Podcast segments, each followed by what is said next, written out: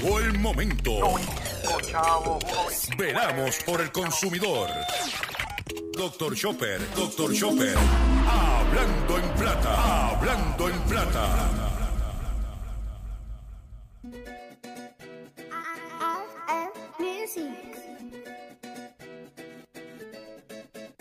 Hay una fiebre que le está haciendo daño a la gente. Cada vez la cosa está madura, vívela tú mismo para que nadie te lo cuente. A fulanito le subió a 43, a mi vecino le subió a 45. Es que la fiebre va subiendo a 50, 70. ¡No! ¡Qué clase brinco! Te cogió la fiebre del dólar. El que tenga esa moneda es el que manda ahora. Te cogió la fiebre del dólar. Es que los precios van para arriba y seguimos haciendo cola. Te cogió la fiebre del dólar. Ya la fiebre no me baja, esto nadie lo controla. Te cogió la fiebre del dólar. Y la moneda nacional se evapora. Te cogió la fiebre. Si no está volado en fiebre, le ha subido chengues. En el mercado negro el precio está que se revienta. Está caro, que no le da la cuenta. Careca solo compra, pero no quieren venta. Esto se pone feo, esto está deprimente. No te mueras porque nadie te lo cuente. Esto se va a poner como cuando la gente vendían el dólar a 120. Dólar. El que tenga esa moneda es el que manda ahora. Te cogió la fiebre del dólar. Es que los precios van para arriba y seguimos haciendo cola. Te cogió la fiebre del dólar. Ya la fiebre no me baja,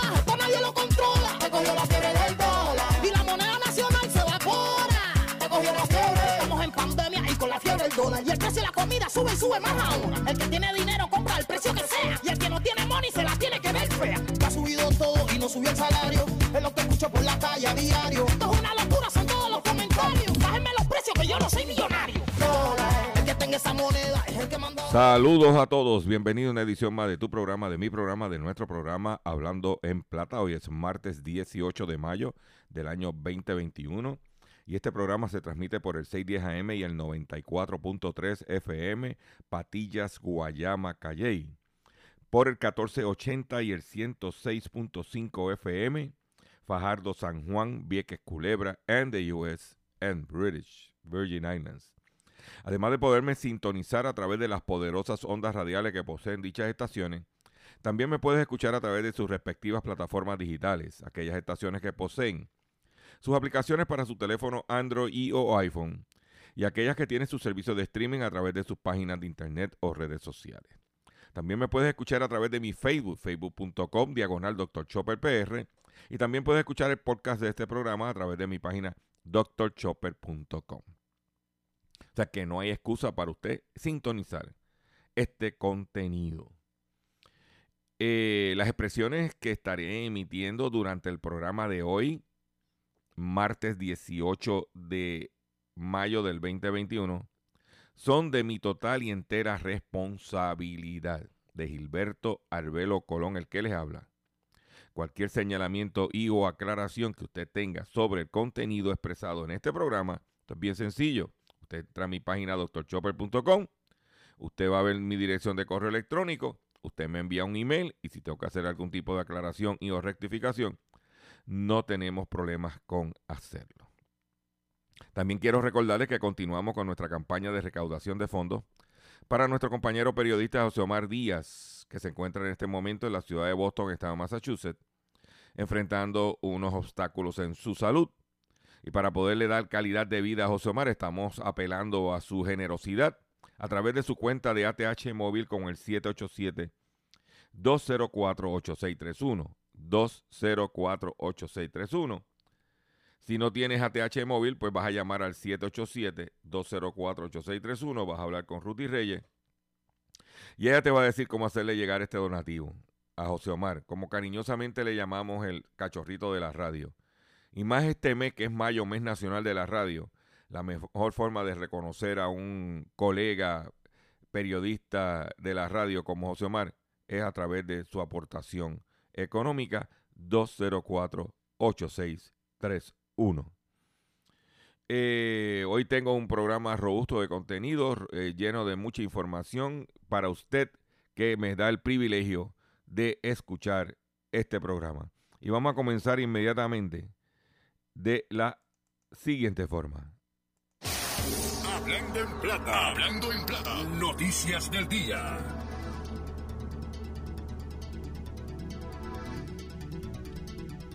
Vamos a comenzar inmediatamente con una nota que envía la Comisión de Bolsa de Valores de los Estados Unidos o como se conoce en inglés con la Security Exchange Commission, que es el ente regulador de lo que son las inversiones, el sector financiero, si le queremos llamar así. Y la Comisión de Bolsa de Valores de Estados Unidos alerta a los inversores de criptomonedas sobre los riesgos de mercados de futuro. La SEC alerta al inversor a evaluar la tolerancia al riesgo y no olvidar la volatilidad de las criptomonedas, el riesgo al fraude por falta de regulaciones hasta ahora. La Comisión de Bolsa de Valores de los Estados Unidos ha advertido públicamente a los inversores de criptomonedas sobre los riesgos del mercado de futuro en los bitcoins y otras criptomonedas en los fondos de inversión. Los mercados de futuro consisten en la compra o venta de ciertas materias con una fecha futura. Justamente por tener una fecha futura tiene mayor riesgo. Con las criptomonedas y las inversiones a futuro, más que de contado puede ser riesgosa y como en todas las inversiones de, de sufrir pérdidas. En este sentido, la SEC advierte en un documento público que el inversor debe evaluar con atención la tolerancia a riesgo porque no hay que olvidar que los criptoactivos, además de su volatilidad, puedes exponer, ponerte al fraude. La falta de regulación ya es riesgosa en sí, además la manipulación en el mercado oculto del Bitcoin. Se lo está diciendo el SEC. ¿Mm? Para que usted tenga cuidado por ahí con los buscones. Por otro lado, el estado de Texas acaba de anunciar que dejará de pagar 300 dólares a la semana por el subsidio del desempleo. Los desempleados del estado de Texas dejarán de recibir la compensación federal por desempleo relacionada con la pandemia del COVID-19 a partir del próximo 26 de junio, anunció este viernes el gobernador Greg Abbott. La decisión del republicano incluye el suplemento semanal de 300 dólares por desempleo del Programa Federal de Compensación y se debe, dijo Abbott, a que actualmente hay casi un 60% más de puestos de trabajo disponibles en Texas que en el febrero del 2020, es decir, un mes antes de que la pandemia golpeara el país. El anuncio se produce después de que la semana pasada los republicanos criticaran a la administración de Joe Biden al considerar que estas ayudas desincentivan la búsqueda de empleo y produzcan, produzcan que haya más puestos de trabajo que demandantes de empleo. El gobernador indicó que, en un comunicado que según la Comisión de la Fuerza Laboral de Texas, la cantidad de puestos vacantes en Texas es casi idéntica a la cantidad de tejanos que reciben beneficios de desempleo. O sea, ellos hicieron un análisis y dijeron, mira, yo tengo, por ejemplo, 200 mil puestos de trabajo y tengo 200 mil personas cogiendo desempleo. Le voy a quitar el desempleo para que vayan a trabajar. Vamos a ver si funciona. Porque lamentablemente, si no aumentan salarios y beneficios, no van para ningún lado. Ahora, yo creo, estos republicanos están gritando ahora, como dije en el día de ayer, y cuando Trump no dio 300, dio 600 por el PUA y por el desempleo. ¿Verdad que no gritaron los republicanos? Sucio difícil. ¿eh? Dice que el 45% de los trabajos publicados, el 45%, ofrecen eh, salarios superiores a los 15.50 a la hora y cerca del 76 pagan más de 11.50 a la hora. Van a tener que ponerse para su número. Eh, no solamente salario, beneficio. Yo conozco personas aquí que me han dicho, Chopper, yo no puedo irme a trabajar porque yo no tenía plan médico. Yo trabajaba part-time a, 7.25 y no tenía plan médico. Ahora con la cuestión de la pandemia que abrieron aquí el, el, plan vital hasta septiembre a, sobre 200 mil personas que están desempleadas, me dice, mira, yo tengo, ahora yo estoy atendiendo mi situación de salud que no lo había atendido.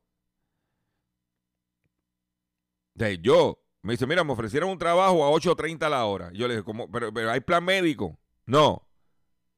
Él vive en Arecibo y tengo que viajar todos los días en el peaje para San Juan. Entre el peaje y gasolina. No es negocio. Y no, entonces dice, yo no, yo me, yo no, o sea, yo fui a la entrevista, pero yo dije que si no es tanto, no voy. Y ya. No pueden decir que no se negó a trabajar. No se, eh, oye, no se negó a no ir a la entrevista. No se negó a, a buscar trabajo. Pero dijo, yo voy a buscar trabajo siempre y cuando estén entre mis parámetros. Los mismos derechos que tiene un comerciante de sus parámetros. Pues, para que usted lo sepa. Pero ya Texas se unió a los estados que van a cortar. Vamos a ver qué va a pasar. En España desmantelan una trama de defraudo de 26,5 millones de euros, que es casi como 28 millones de dólares, con el IVA de productos informáticos. Nuevo golpe policial en España a las mafias del IVA. Agentes de la Guardia Civil, la Policía Nacional y la Agencia Tributaria han detenido a 22 personas con presuntas, presuntas integrantes de una trama organizada que defraudó el erario con el impago de este impuesto en más de 26,5 millones de euros, que son como 28 millones de dólares, con operaciones ficticias de compraventa de material informático dentro de la Unión Europea. La llamada Operación Nadira ha contado con la colaboración de las autoridades de Eslovaquia, Bélgica y Países Bajos, así como de especialistas de Europol y Eurojust, organismos europeos que coordinan de coordinación policial y judicial. La investigación apunta a que los detenidos también han blanqueado más de 70 millones de euros. La justicia española ha ordenado 24 registros en tres países y ha adoptado medidas cautelares en el bloqueo de 13 inmuebles valorados en 1,3 millones de euros, así como 16 vehículos y de los saldos de decenas de cuentas bancarias abiertas en 33 entidades financieras a nombre de los miembros de la organización, según ha detallado en una nota el Ministerio de Interior. La operación que ha permitido desmantelar la trama se inició a finales del 2019 al detectarse la exigencia de un complejo entramado societario que incluía empresas en España, Eslovaquia, Rumanía, Bélgica y Países Bajos, que durante al menos el año y medio anterior habían fingido la comercialización de bienes informáticos para defraudar el erario español a gran escala. Para ello, la red, ahora desmantelada, simulaba operaciones encadenadas de compraventa de productos informáticos que sobre el papel se realizaban entre mercantiles ubicadas siempre en distintos países de la Unión Europea porque no debía pagar el IVA aprovechando el régimen de tributación transitorio existente para este impuesto en las, eh, las operaciones intracomunitarias. Sin embargo, las pesquisas revelaron que en realidad eran estas compraventas internacionales eran ficticias y la mercancía en realidad no cruzaba tantas fronteras. Ya tú sabes, el tumbe por aquí, el tumbe por allá. Por otro lado, la Organización Mundial de la Salud, escuchen bien esto, acaba de hacer un estudio donde establece que las largas jornadas laborales son mortales, eh, según la Organización Mundial de la Salud. El estudio basado en datos de 194 países, 194 países, indicó que trabajar 55 horas o más a la semana se asocia con el 35% más de riesgo de sufrir un accidente cerebrovascular. Trabajar muchas horas está matando a cientos de miles de personas al año en una tendencia que empeora y que podría acelerarse aún más debido a la pandemia del COVID-19, informó en el día de ayer la Organización Mundial de la Salud.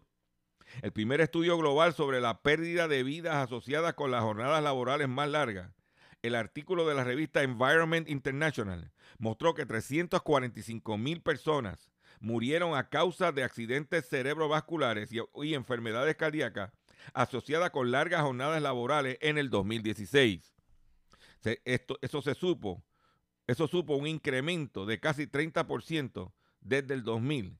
Trabajar 55 horas o más por semana es un grave peligro para la salud, dijo María Neira, directora del Departamento de Salud Pública y Medio Ambiente de la Organización Mundial de la Salud. Lo que queremos hacer con esta información es promover más acción, más protección de los trabajadores. El estudio conjunto elaborado por la Organización Mundial de la Salud y la Organización Internacional del Trabajo mostró que la mayoría de las víctimas, 72%, son hombres y de mediana edad o mayores. A menudo las muertes ocurrieron mucho más tarde en la vida, a veces décadas después de los turnos de trabajo. También mostró que las personas que viven en sureste asiático y la región Pacífico Occidental, una región definida por la Organización Mundial de la Salud, que incluye China, Japón y Australia, fueron las más afectadas. En general, el estudio basado en datos, como dije, de 194 países, indicó que trabajar 55 horas o más a la semana se asocia con el 35% más de riesgo de sufrir un accidente cerebrovascular y un 17% más de riesgo de morir por cardiopatía isquémica en comparación con 35 a 40 horas de trabajo. el estudio cubrió de los años 2000 a 2016, por lo que no incluyó la pandemia del COVID-19. ¿Ok? Para que tú lo veas, tú lo sepas, y un país envejeciente tiene que cuidarse, las piezas no vienen. Eh, por otro lado, los usuarios de Windows 10 reportan una serie de fallas y errores en la última actualización del sistema operativo. Además de mensajes de error que impiden la actualización, se han reportado bajas en el rendimiento de los dispositivos y otras fallas. A través de distintos foros especializados y redes sociales, cientos de usuarios de Windows 10 han reportado una serie de errores en la última actualización del sistema operativo que ha provocado problemas de rendimiento y, podría causar la pérdida de certificado en los equipos en los que se instala. Yo, el Windows, el problema es los updates. De momento tú estás trabajando, ¡pam! Un update en el medio de lo que estás haciendo. O te levanta por la mañana como de costumbre y cuando viene a update and restart. O de momento te da un update y todo lo que tú tenías calibrado se te descalibra. Pero hay que bregar con eso. Eso es parte de la tecnología. Eh, uno de los problemas señalados por los internautas, aún no reconocido oficialmente por Microsoft, es la aparición del código de error, lo cual impide que la actualización se instale. Vamos a ver qué pasa. Por otro lado, en otras informaciones que tengo para ustedes,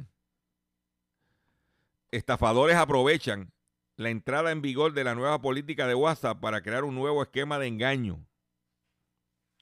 Unos delincuentes han creado un nuevo esquema de estafa aprovechando la entrada en vigor de la nueva política de, y condiciones y privacidad de WhatsApp, según informa RIA Novosti. Los estafadores están enviando a usuarios, en su mayoría jubilados, mensajes los que afirman que a partir del 15 de mayo el servicio dejará de ser gratuito a menos que realicen determinadas acciones. Para evitar que esto suceda, señala que el usuario debe de enviar un número SMS y 10 contactos con un costo de envío de un euro. De esta manera comprobaremos que usted es un usuario activo y su logo de, eh, se volverá azul y permanecerá gratuito, reza el texto del mensaje. Se trata de un esquema conocido eh, como en cadena de mensaje, una especie de trampa para el cerebro, explica Igor Benderov del Centro de Ingeniería de SafeNet. El objetivo de los atacantes es difundir masivamente una determinada información entre un gran número de personas. Podría tratarse de peticiones, informes de algún tipo o incluso virus, alertó el experto que recomienda ignorar este tipo de mensaje. ¿Eh? Para que usted lo sepa. Por otro lado, en la República Dominicana hay una fusión de dos empresas vendedoras de petróleo, de, de estaciones de gasolina. Usted sabe que en Puerto Rico hace unos años atrás teníamos las estaciones Isla, que luego se convirtieron en estaciones Citgo y después se convirtieron en estaciones independientes o de otras marcas. Pues la, la, empresa Isla Dominicana de Petróleo y Sol Investment. Sol Investment son los dueños de, Shell. O sea, ya Shell como empresa no es dueño, inclusive en Puerto Rico, ellos vendieron el negocio a Sol Investment. Y en la República Dominicana también está Sol Investment. Pues ellos acaban de anunciar una fusión entre Isla Dominicana de Petróleo y Sol Investment, creando la mayor red de distribución de combustible del país. Eh, anunciando la combinación de ambos negocios. La transacción conlleva la transferencia de los activos del negocio de venta al detalle comercial y aviación de Sol en República Dominicana a la entidad combinada y Isla Dominicana de Petróleo, convirtiéndola en la empresa con la mayor red de distribución de combustible del país, con más de 240 estaciones. Isla Dominicana de Petróleo es una empresa dominicana que opera en República Dominicana de 1987 y en el, en el sector de combustible actualmente bajo licencia de la marca Shell. Sol Investment es subsidiaria de Parkland Corporation, empresa canadiense con operación en Canadá, Estados Unidos y el Caribe. Sol tiene presencia en 22 países en el Caribe, Centro y Sudamérica, incluyendo República Dominicana. Eh, licenciario de la marca ESO. O sea que va a haber una fusión de ambas empresas. Eh, ya estamos a días Hoy estamos a 18 y el primero de junio comienza la temporada de huracanes. Y tenemos que poco a poco empezar a hacer los preparativos para esta temporada. Con los calores que hay, con la cosa como se ve, uno dice, uy, yo espero que, porque estos son más o menos como cuando vino María, o sea que el, el clima está muy similar, si uno recuerda. Pero en el estado de la Florida, todos los años, ellos hacen una semana libre de impuestos para artículos relacionados con los huracanes, para que los consumidores se preparen. En Puerto Rico tenemos los días sin IVO del regreso a la escuela, que es en julio y en enero, que como hay, como hay menos niños, yo cortaría ese impuesto y lo sustituiría por darnos un incentivo a todos de no cobrar el IVO en los artículos de los huracanes. Pues en el, ya, en el estado de la Florida, dice aproveche y compre lo que necesita libre de impuestos. Durante estos días no, no pagará los 6 centavos que normalmente abona de por cada dólar al pagar además del centavo adicional impuesto que impone el condado de Miami-Dade en su jurisdicción. O sea que en el caso de Miami-Dade son 7 centavos de de. Estado de Florida vuelve a liberar los impuestos, a librar los impuestos sobre la venta para artículos relacionados con la temporada ciclónica. Del 28 de mayo al 6 de junio, lo que resulta un importante ahorro. Para ello debe dirigirse a tiendas o ferreterías. Esos, esos para comprar lo que se necesita, desde linterna, generadores de electricidad, hasta radios portátiles, lonas para techo, batería, etcétera. Según el memorando publicado por el Departamento de Ingresos bajo el título 2021 Disaster Preparedness Sales Tax Holiday o impuestos sobre la venta relacionado a la preparación para desastres, aunque no se descarta la posibilidad de ampliar la fecha si la autoridad estatal lo estima conveniente, como ha sucedido en años anteriores. De cualquier manera, durante esos días no pagará los 6 centavos que normalmente abona por cada dólar, además del centavo de Miami-Dade hay que estar preparado para afrontar situaciones por lo menos de 72 horas, sean baterías, linternas, radio portátiles para estar al tanto de las noticias. Además hay que tener presente la importancia de acopiar alimentos, agua y otros artículos de primera necesidad, como dinero en efectivo y suficiente gasolina en su automóvil. Recordemos que la electricidad puede faltar varios días y entre tanto los supermercados y la gasolinera o los bancos pudieran estar fuera de servicio. Recalcó varios días. Aquí estuvimos un año, muchachos, cállate. Pero allá del 28 de mayo al 6 de junio no paga IBU en los artículos relacionados con la temporada de huracanes. Para que la gente se prepare. Aunque aquí no tenemos el IBU, eh, la exención esa, tenemos poco a poco empezar a prepararnos. Aproveche los especiales de batería si no tiene batería. Aproveche los especiales de los artículos de primera necesidad. Aproveche los especiales de la latería. Cheque bien la fecha de expiración, que dure bastante tiempo. ¿Ah? Vaya, vaya preparando las cosas. ¿Ok? Voy a hacer un breve receso para que las estaciones cumplan con sus compromisos comerciales. Y cuando venga, vengo con el pescadito y mucho más en el único programa dedicado a día de tu bolsillo. Hablando en plata. Estás escuchando Hablando en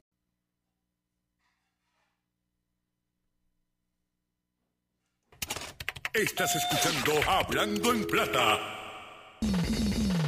Hablando en Plata. Hablando en Plata. Pescadito del día.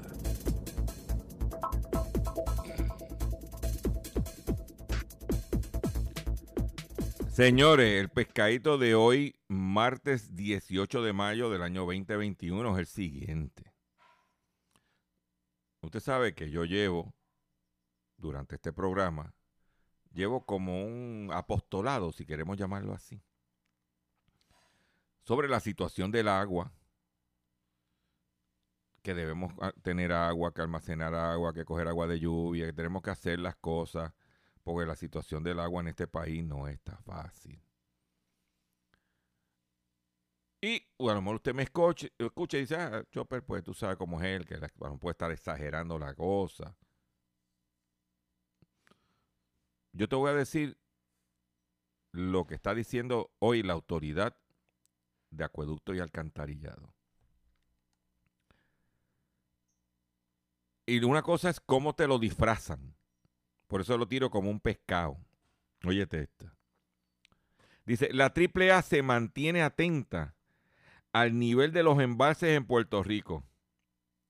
Pero la corporación pública ha descartado por el momento activar un plan de racionamiento de agua. ¿Qué quiere decir esto, señores? Si usted no tiene una cisterna,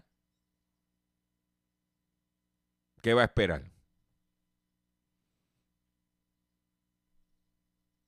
Si usted no, cuando caiga una lloviznita, usted no recoge agua de lluvia,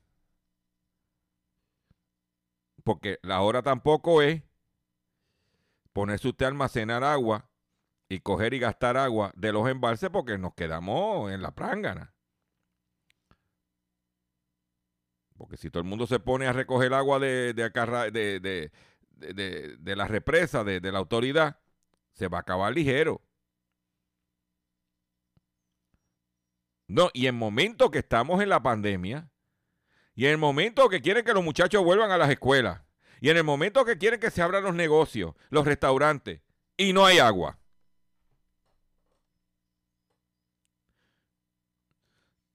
Hablando hoy en la reunión de la AAA y otras agencias se revisará el pronóstico de las lluvias hoy.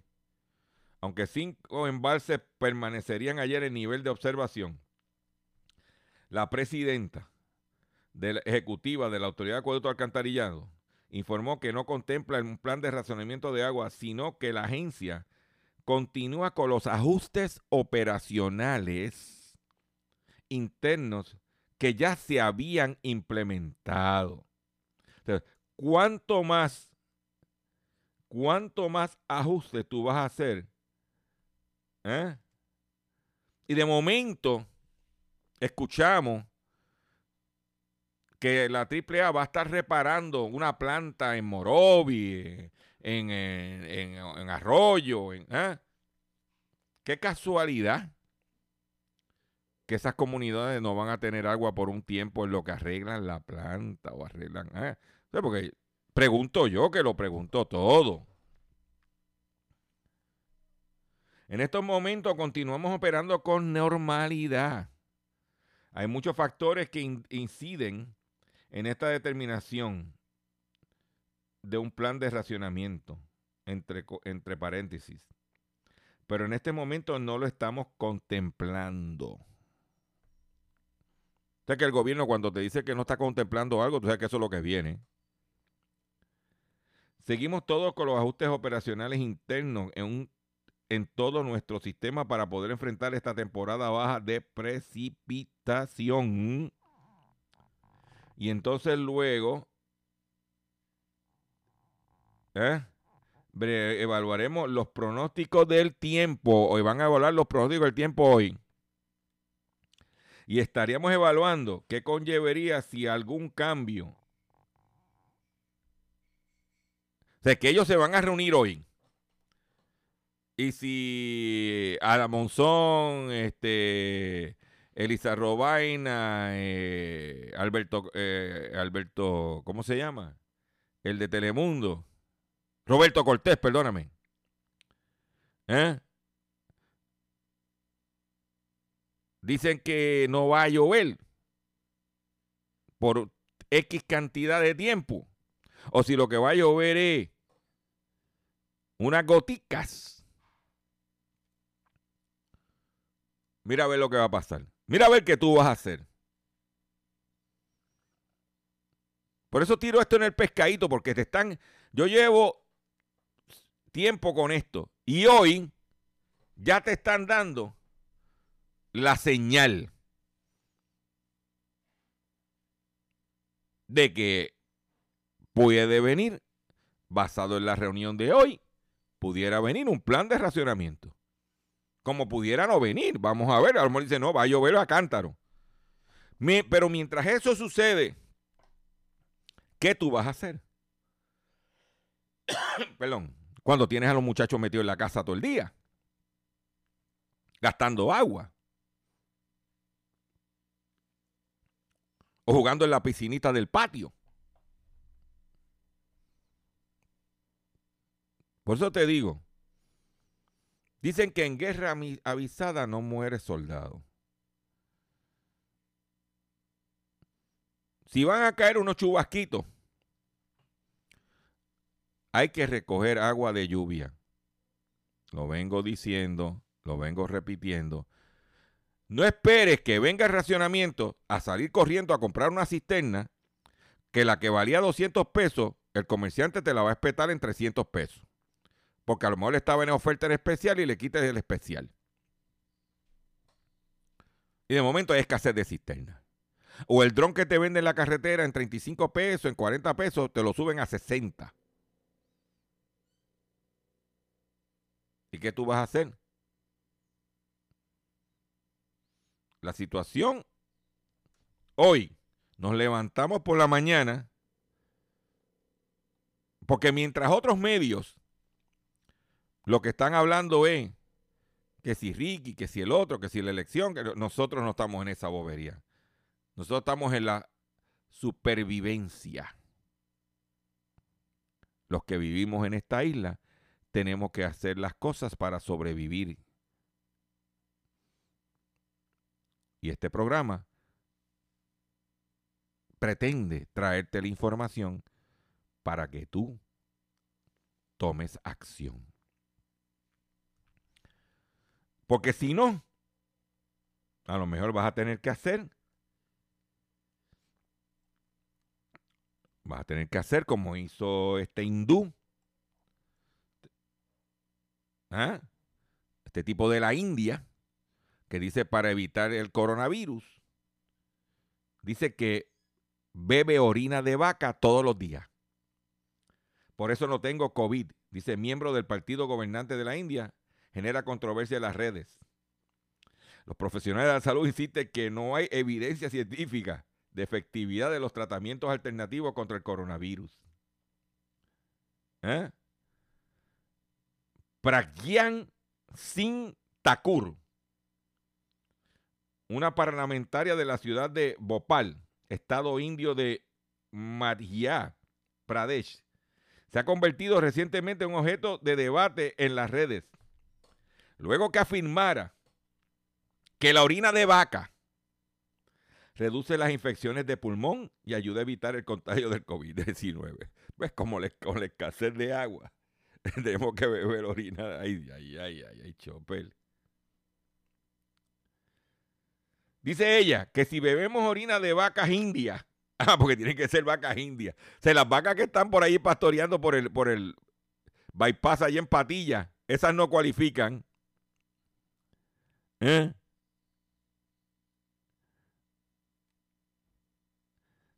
Si bebemos orina de vacas indias, se reduce la infección en nuestros pulmones. Ella dice, bebo orina de vaca todos los días. Lo que no dice cómo se la toma. Si es en la roca, si es en Limber. ¿eh? Por eso no tengo COVID en este momento, aseguró Takur, que es miembro del partido gobernante indio BJP. Presuntamente las declaraciones habrían sido realizadas el pasado lunes durante una visita a un hospital donde supervisó la entrega de 25 concentradores de oxígeno. Las respuestas de los usuarios en las redes no se hicieron esperar. Muchos expresaron su sorpresa y la calificaron de ignorante, de bobote. Si personas ignorantes gobernaran este país, el resultado sería este, escribió un usuario. envíelo a trabajar a una unidad de cuidado intensivo sin equipo de protección, dito otro. ¿Eh? Ay, Señor. Para que tú lo sepas. La India ha registrado casi 25 millones de casos y más de 274 mil fallecimientos. Aquello está grave. Pero ella lo resuelve con tomar meao de vaca. Aquí con la escasez del agua no estaremos en esa. Prepárense, señores. Por otro lado, una mujer recauda miles de dólares durante tres años fingiendo que la hija tenía una enfermedad terminal. Desde los nueve años, la niña comenzó a ver a un terapeuta para que la ayudara a lidiar con su mente. ¿Eh? ¿Para qué? ¿Eh?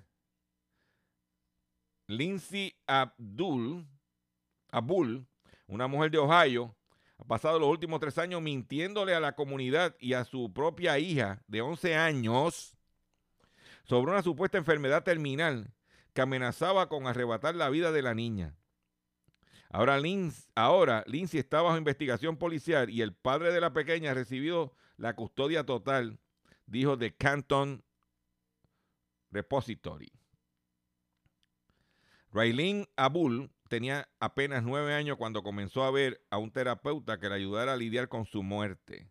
Su madre Lindsay aseguraba que padecía de una rara enfermedad que afectaba funcionamiento adecuado de un sistema nervioso central y que finalmente causaría el fallecimiento. ¿Eh? A través de Confin trataba de recogió 4.500 pesos. Ahora está siendo ¿eh? intervenida. Todo, mira, por el dólar. Y hablando de dólares, el Banco Oriental recibe multa de 40.500 por parte de la Federal Deposit Insurance Corporation, el FDIC. La Corporación Federal de Seguro Depositorio, FDIC por sus siglas en inglés, impuso una multa de 40.500 dólares a Oriental Bar por presuntas violaciones a la ley de protección contra los desastres por inundaciones por no haber obligado oportunamente a tomar un seguro en relación con préstamos garantizados por una vivienda ubicada dentro de un área especial de riesgo de inundación en 27 ocasiones. O sea, lo que sucede es que no le requirió un seguro de inundación a una residencia que ya se había determinado eh, como parte del préstamo hipotecario que se había determinado que eran áreas inundables. Pues ese, eh, al no pedirle ese, al no cumplir con ese requisito, recibió una multita de 40.500 dólares Oriental Bank de Puerto Rico. ¿Ok? Para que tú, mira, vayas enjoyando y lo sepa. Por otro lado, las ventas minoristas en los Estados Unidos se estancaron en el mes de abril con el cese de los cheques de estímulo. Por eso se espera una reactivación, pero se espera una reactivación con la, eh, con la apertura de la economía. En Puerto Rico los cheques se tardaron más.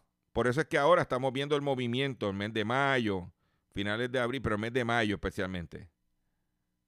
Finales de abril, mes de mayo. En Estados Unidos los cheques empezaron a llegar desde marzo y abril. Las ventas de allá se dispararon, las ventas al detal. Que las ventas al detal básicamente estamos subsidiando la, la, economía china, porque aquí prácticamente todo lo que tú vas a la tienda está hecho en China. Pues dice que el Departamento de Comercio de los Estados Unidos dio a conocer que las ventas minoristas en el país tuvieron un estancamiento en abril. De acuerdo con el informe, y esto tiene que ver con que los ciudadanos ya han gastado prácticamente sus cheques de estímulo los cuales se comenzaron a repartir en marzo. Pese a este panorama, la dependencia del gobierno federal espera que próximamente se revierta la situación en los meses por venir cuando se acelere la creación de empleo, la reapertura de la economía en todo el país. El informe también mostró que las ventas minoristas en marzo fueron mucho más fuertes de lo que se estimó, colocando el gasto de los consumidores en una dirección de mayor crecimiento de cara al segundo trimestre. Otra de las razones de que no creció el sector minoritario tuvo que ver con los intereses de consumo de los estadounidenses, quienes diversificaron gastos en el área de bienes y servicios como restaurantes y bares, principalmente por el avance de la vacunación contra el COVID-19. O sea que la gente, al vacunarse y a empezar a abrir los restaurantes,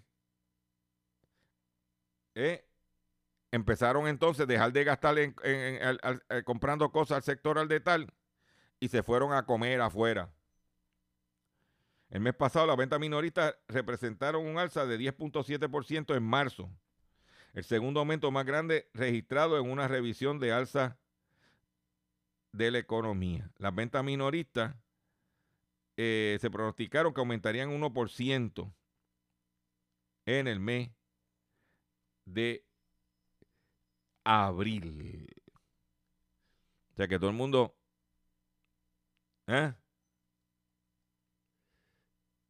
Todo el mundo. Y hablando de comercio, se estima que el comercio electrónico, o lo que se llama e-commerce, captará el 35% de las ventas minoristas de Estados Unidos en el 2025. La pandemia mundial aceleró la participación del comercio electrónico en las ventas minoristas en Estados Unidos y es probable que ese cambio se fortalezca en los próximos años, según Punan Goyal y Abigail Gilmartin de Bloomberg Intelligence. Los nuevos canales de venta como el comercio social de, eh, de, voz y de video podrían intensificar el impulso proporcionado por los confinamientos producto del COVID-19, lo que daría lugar a que lo digital capture el 35% de los ingresos totales del comercio minorista en el 2025. Mm. Por otro lado, esta se la voy a dar. Si usted tiene ropa usada en buenas condiciones, pero lo que le llaman vintage, de los años 70, 80, a lo mejor usted está encima, sentado, en dinero. Dice que su ropa usada podría salvar el planeta y valer millones de dólares. La ropa vintage y de segunda mano está de moda, pero existe el riesgo de que esta tendencia de comprar y vender ropa usada termine siendo una moda pasajera que desaparezca una vez que las economías reabran. Las plataformas de reventa ThruUp, en cambio, cree que este mercado podría tener un valor de 44 mil millones de dólares para el 2029 superando la, la, moda rápida que vende tiendas como Zara, HM y similares. Puedes poner ahí también el Forever 21 si quieres ponerlo. El motor de este eh, cambio son los más jóvenes que prefieren el llamado re-commerce por razones ambientales. La industria mundial de la moda emite casi la misma cantidad de gases en efecto eh, invernadero por año que las economías de Francia, Alemania y Reino Unido juntas, según McKinsey. Mm. Ustedes saben, ya que estoy, mira, este, arranqué, pan, una, tras otra. Le dije que vamos a tener una hora de contenido. Pero vamos a, vamos, vamos a escuchar esto. ¿A usted le gusta que yo, le, que yo haga esto? Vamos a complacerlo.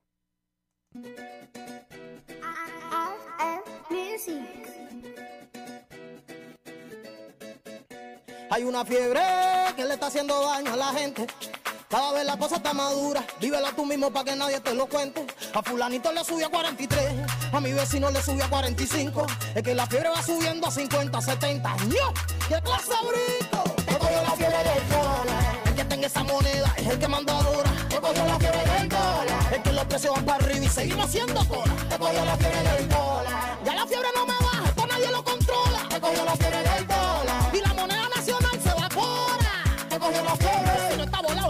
Subido 80. En el mercado negro el precio está que se revienta. Que todo está caro, que no le dan la cuenta. Cada solo compra, pero no quieren venta. Esto se pone feo, esto está deprimente. No te mueras porque nadie te lo cuente. Esto se va a poner como cuando la gente vendían el dólar a 120. Dólar. El que tenga esa moneda es el que manda ahora. Te cogió la fiebre del dólar. Es que los precios van para arriba y seguimos haciendo cola. Te cogió la fiebre del dólar. Ya la fiebre no me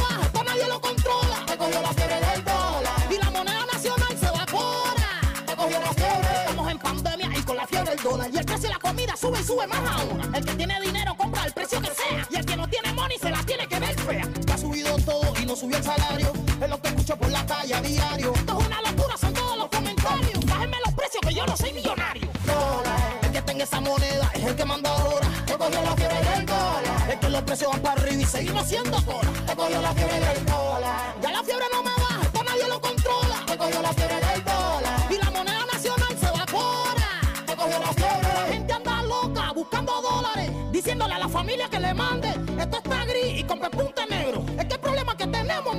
Muy grande. Mucha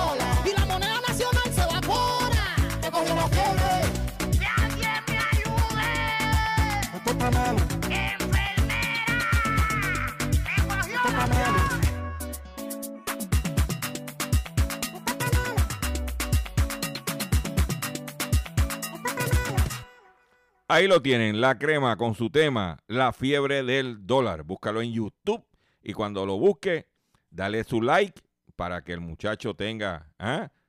que sepa que en Puerto Rico pues lo estamos escuchando porque oye, eh, eh, la fiebre del dólar es a nivel, es una pandemia a nivel mundial. Atención consumidor, si el banco te está amenazando con reposer su auto o casa por atrasos en el pago. Si los acreedores no paran de llamarlo o lo han demandado por cobro de dinero, si al pagar sus deudas mensuales apenas le sobra dinero para sobrevivir, debe entonces conocer la protección de la Ley Federal de Quiebras. Oriéntese, sí, oriéntese sobre su derecho a un nuevo comienzo financiero.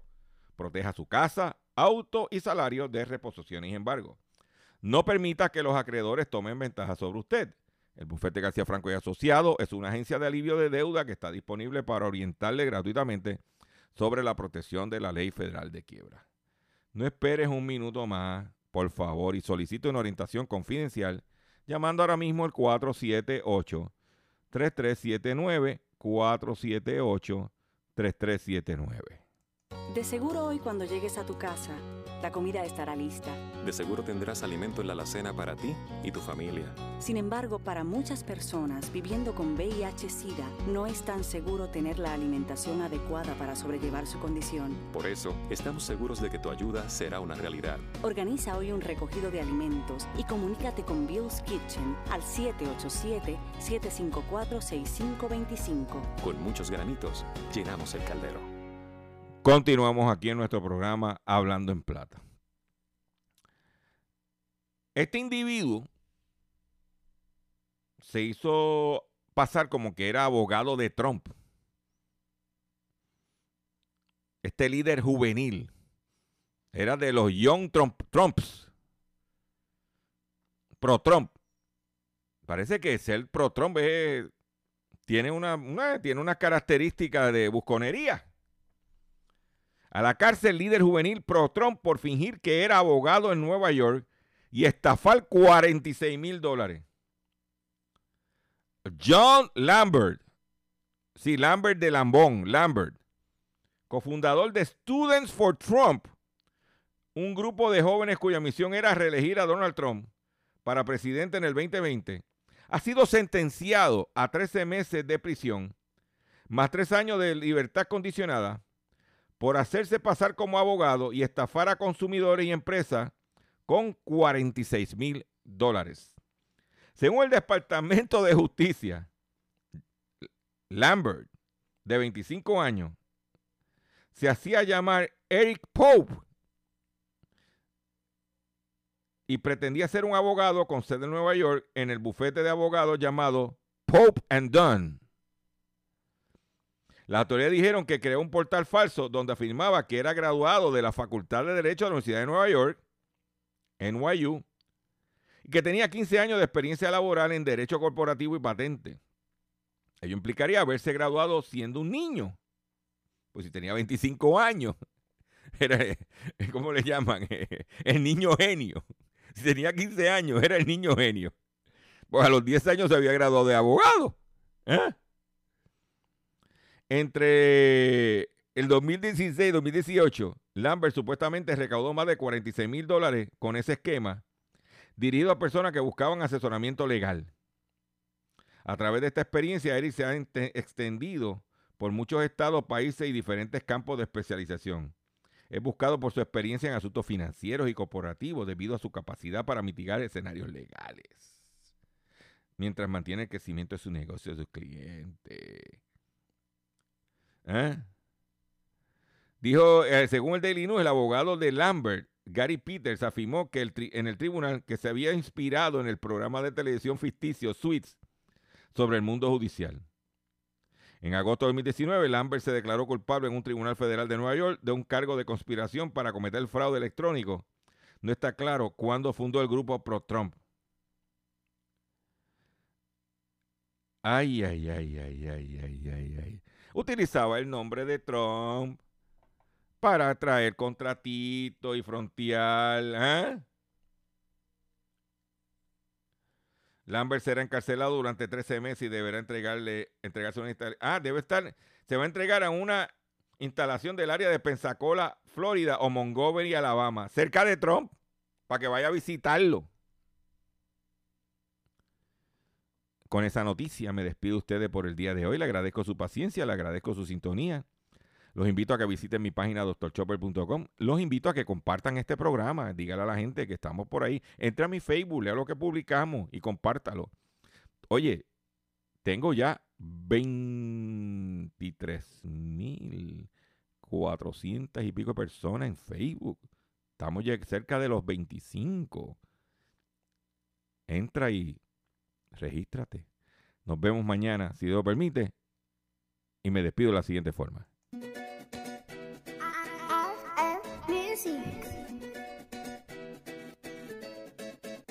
Hay una fiebre que le está haciendo daño a la gente. Cada vez la cosa está madura, vívela tú mismo para que nadie te lo cuente. A fulanito le subió a 43, a mi vecino le subió a 45. Es que la fiebre va subiendo a 50, 70. ¡No! ¡Qué clase de el que tenga esa moneda es el que manda dura. He cogido la fiebre del dólar. Es que los precios van para arriba y seguimos haciendo cola. He cogido la fiebre del dólar. Ya la fiebre no me baja, esto nadie lo controla. He cogido la fiebre del dólar. Y la moneda nacional se evapora. He cogido la fiebre. Si no está volado en fiebre, la ha subido chingues. En el mercado negro el precio está que se revienta. Todo está caro, que no le dan la cuenta. Careca solo compra, pero no quieren venta. Esto se pone feo, esto está deprimente. No te mueras para que nadie te lo cuente. Cuando la gente vendían el dólar a 120. Dólar. El que tenga esa moneda es el que